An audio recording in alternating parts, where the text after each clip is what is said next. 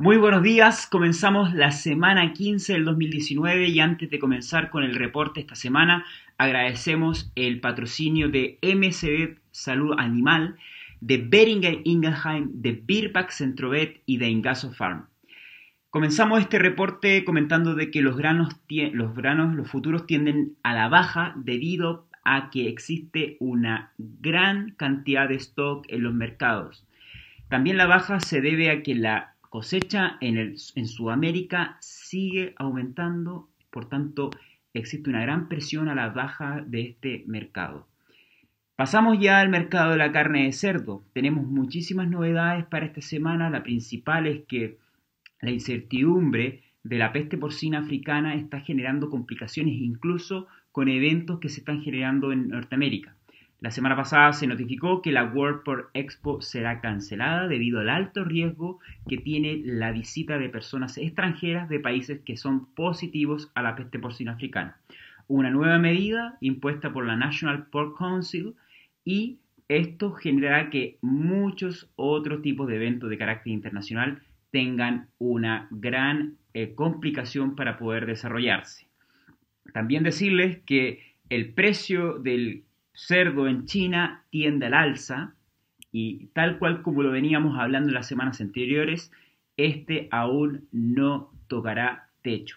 Es decir, que seguiremos con alzas.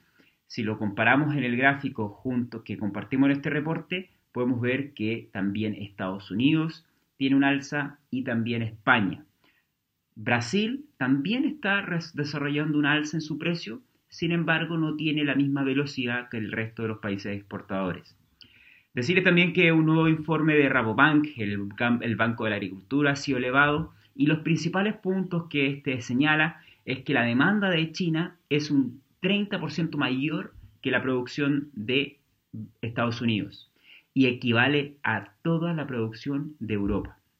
También comenta de que los aranceles impuestos por China hacia Estados Unidos están complicando eh, los envíos de carne de cerdo a China y esto eh, pierde o eh, Estados Unidos pierde competitividad respecto a otros países exportadores que están mejor posicionados como Europa, Brasil principalmente. También comenta Rabobank de que los países exportadores son los principalmente privilegiados en, en, lo que será esta gran demanda y también algo muy importante es que otros mercados cárnicos se verán impactados por la peste porcina africana. Del punto de vista positivo, ya que mucha proteína disponible en el mundo se va a desviar hacia China y esto generará que otros mercados también tiendan al alza, principalmente el de, de las aves de corral y el de carne bovina. Comentarles que esto no va, está recién comenzando. Este año tendremos alzas muy significativas en los precios. No puedo estimar, ni tampoco los analistas se puede estimar en cuánto llegarán los precios, porque esto es primera vez que sucede una gran pérdida del censo global de, de reproductoras y también de cerdos vivos.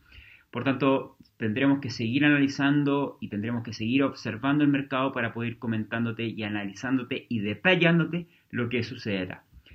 Cumplimos ya 10 videos eh, que son emitidos ya de esta forma en este reporte y también nuestro décimo podcast. Espero que lo estén escuchando, espero que estén viendo este video y ya son 700 lecturas que se están alcanzando a través del reporte de escrito. Así que agradecerles a todos los que están escuchando, viendo o leyendo este reporte que crece cada semana y que me alegra muchísimo poder hacerlo desde Chile para todos los amigos de Latinoamérica y también de España, que es eh, este reporte de carácter hispano parlante.